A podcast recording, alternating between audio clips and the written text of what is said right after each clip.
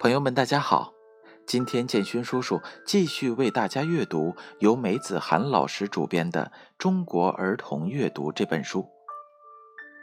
这两天呢，建勋叔叔一直为大家阅读其中的一篇文章，文章的名字叫做《美妙的生命礼物》，撰写者是文艳云。那么今天呢，我将将这篇文章读完。文中这样写道。语文老师还要培养学生对语文的喜爱，让学生养成阅读的习惯，树立正确的价值观，掌握一些语言规律。有了优秀的儿童文学涵育，这些都会水到渠成。我带着五年级的学生们阅读经典儿童文学《戴小乔全传》。这本书的整个阅读过程中，孩子们从头至尾沉浸在欢乐里。这种欢乐的状态、放松的感觉、浅玩的生命性质，这些离我们太远的东西都回来了。苏宗奇看完后写道：“大家不要错过《戴小乔全传》这个开心果了。这本书里到处都是有趣的事儿，比如看错日期而白高兴一场。”互相抢水、抢香肠等。有一次，林小气带了一摞吃这吃那的票，请同学吃肯德基，结果票没看到。马儿帅将书包一拎，一到，票就找到了。大家开开心心的吃了一顿肯德基。还有一次，戴小乔上课睡觉做梦，梦到大家抢鸡腿、鸭腿，学土匪吃饭。结果警察将土匪一网打尽，平时疯抢的汤倒没人喝了。你说这奇怪不？人人月说，班级里戴小乔和他的好哥们嗨翻学校，足球特务、公虎队、土匪喝汤，还有我们全是马，让我又回到了我们男孩子风一样的童年。孩子在阅读当中感到快乐，感到轻松，这种快乐和轻松我们都是经历过的。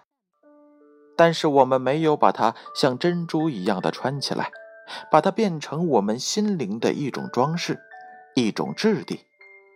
我们心里装的更多的是焦虑和压力，给孩子带来的更多的是标准、规则和任务。让孩子感到生硬和烦恼。我们要走到他们的身边，牵着他们的手，带着他们看这些高明的故事，看着他们自由吮吸这些宝贵的营养，向着高处生长，很多烦恼就不会有了。在戴小乔的世界里，就像透过天堂的窗户看外面的世界，很多不好的东西都被善意的化解了。孩子总会有一些不可避免会出现的问题，如踩踏墙壁、乱丢垃圾。最后，在老师和家长的引导下，孩子们会成为焕然一新的墙壁的守护者，在捡垃圾中得到乐趣的清道夫。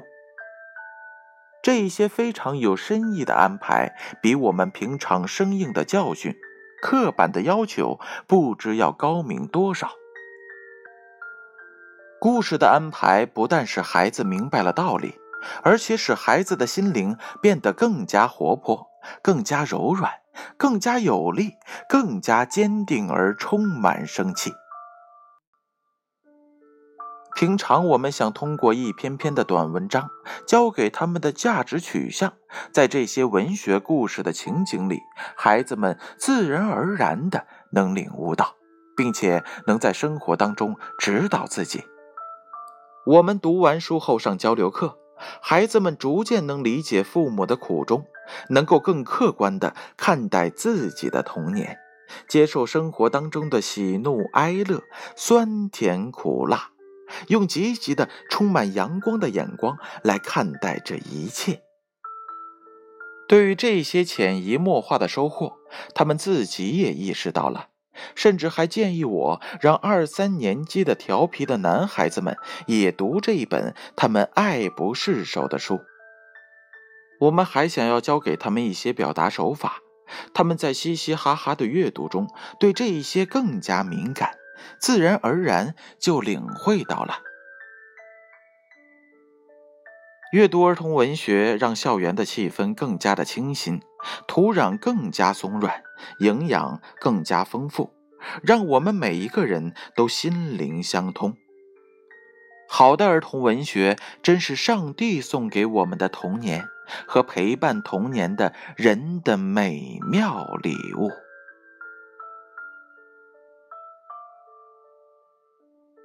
文章《美妙的生命礼物》由建勋叔叔朗读。